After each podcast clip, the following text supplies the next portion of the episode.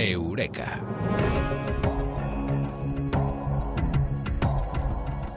Los pájaros con más ingenio no tienen el pelo naranja, lo tienen, hoy lo vamos a averiguar, negro. No se llama Donald Trump, se llaman cuervos. Y lo vamos a averiguar y conocer aquí en Eureka con Mado Martínez. Mado, muy buenas, ¿qué tal?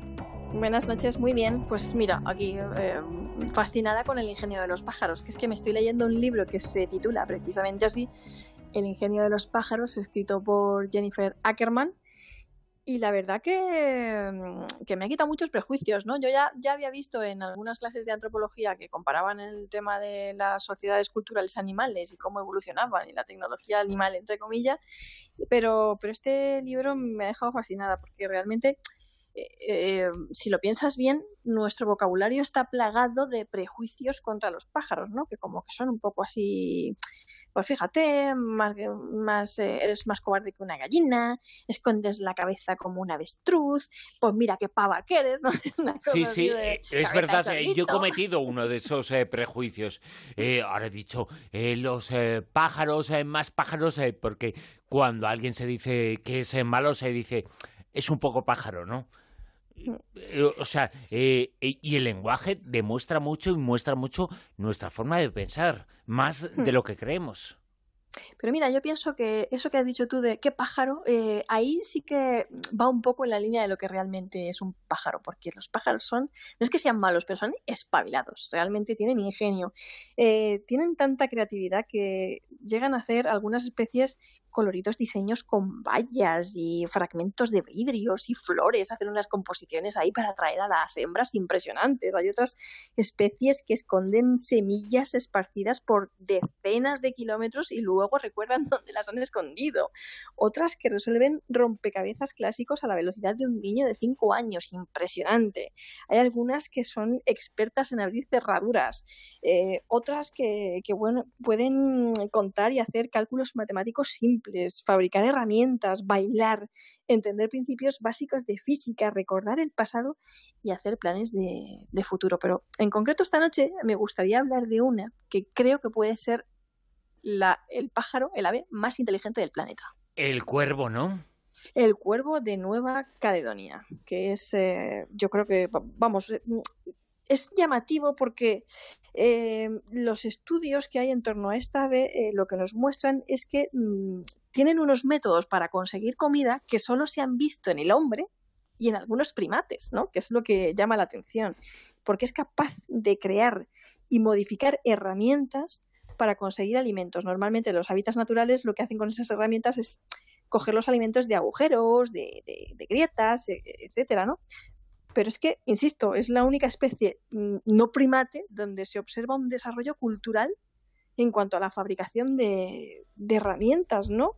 Y además es que eh, no solo eso, sino que encima añade innovaciones.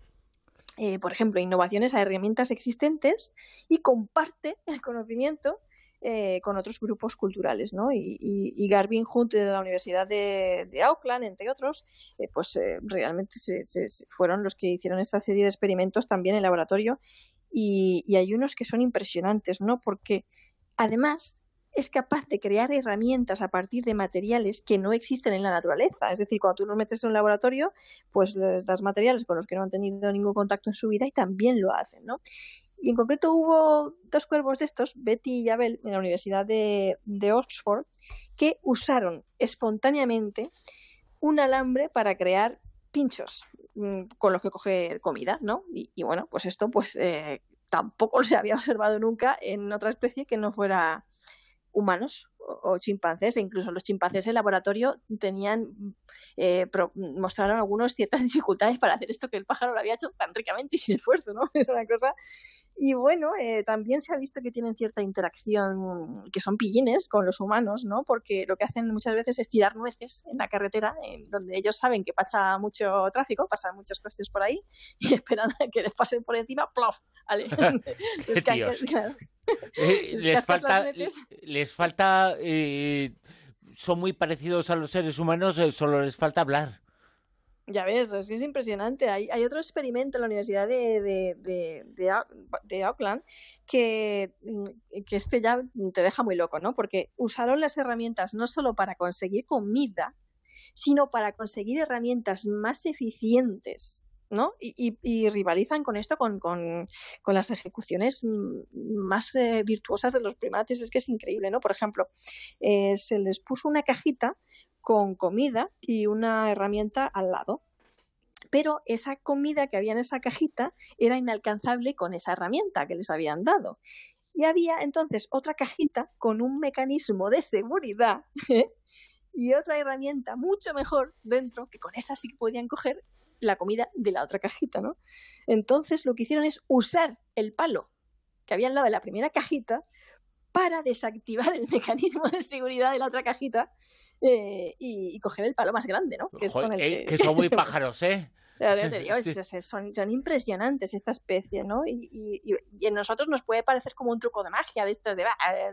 Pero no, es que realmente que, que un ave haga eso eh, realmente es eh, impresionante porque es un comportamiento muy humano y tampoco... Eh, y, de primates, pero tampoco están todos los primates y tampoco lo desarrollan de forma tan, tan óptima, ¿no? Es increíble. Fíjate que asociamos la inteligencia al tamaño del cráneo en el caso de los eh, pájaros hay diferencias, eh, pero son mucho más pequeños que los seres humanos y sin embargo son casi casi tan ingeniosos como nosotros.